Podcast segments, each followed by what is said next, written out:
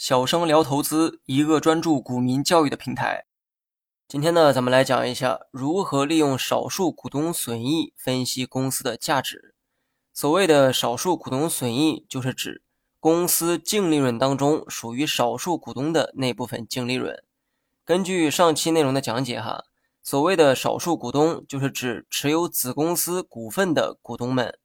我们平时买股票买的都是上市公司的股票，你可以将上市公司啊理解为母公司。由于上市公司业务分布的比较广，它会通过入股等方式控股许多的子公司。这个时候，子公司经营的好坏也会直接影响母公司的收入。但子公司通常呢都是非上市公司，非上市就说明公司的财务都是非公开的状态，你无法通过财务报表等信息。去了解子公司的经营状况，但是由于子公司的经营会直接影响母公司的利润，所以你又不能完全忽视子公司的存在。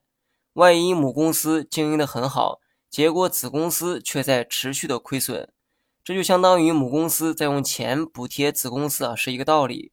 而作为母公司股东的你，也就等同于把钱投向了亏损的子公司。那么，是否投资母公司呢？由你说了算哈。但是否投向子公司却由不得你，而是由母公司说了算。这就好比你用钱买了 A 公司的股票，而 A 公司用你的钱去买了 B 公司的股票。那说了这么多，作为非上市公司的子公司，我们应该如何去分析它的财报呢？这里啊有一个非常简单实用的数据，那就是少数股东损益这个科目，在母公司的利润表中就能看到。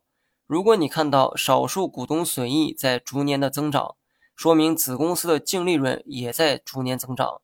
少数股东损益就是指持有子公司股权的那部分股东的损益，这些股东分得利润足够多，说明整个子公司的净利润也在变多。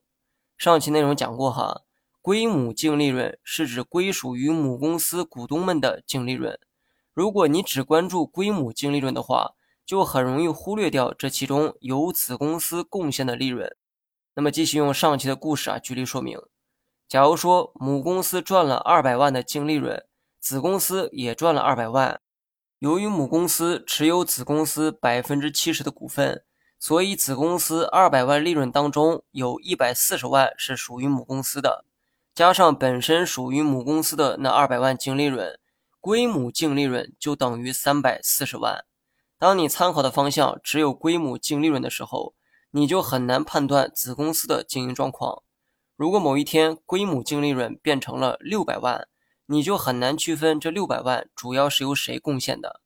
如果这其中五百万是母公司自己贡献的，那意味着剩下的一百万是子公司贡献的。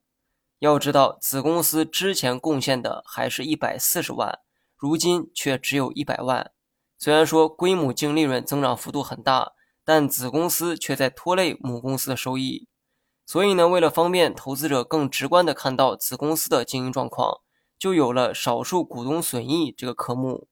少数股东就是指除了母公司之外，持有剩余百分之三十子公司股份的股东们。通过他们分得的这个净利润，你可以直观的看到子公司的盈利状况。假如说母公司持有子公司股份的比例啊没有变化。那么，当你看到少数股东损益不断在增长的时候，就说明子公司的盈利状况非常不错，这会让母公司的利润如虎添翼。当然，归母净利润不断增长，少数股东损益也在不断增长，这种现象是最理想的一个状态。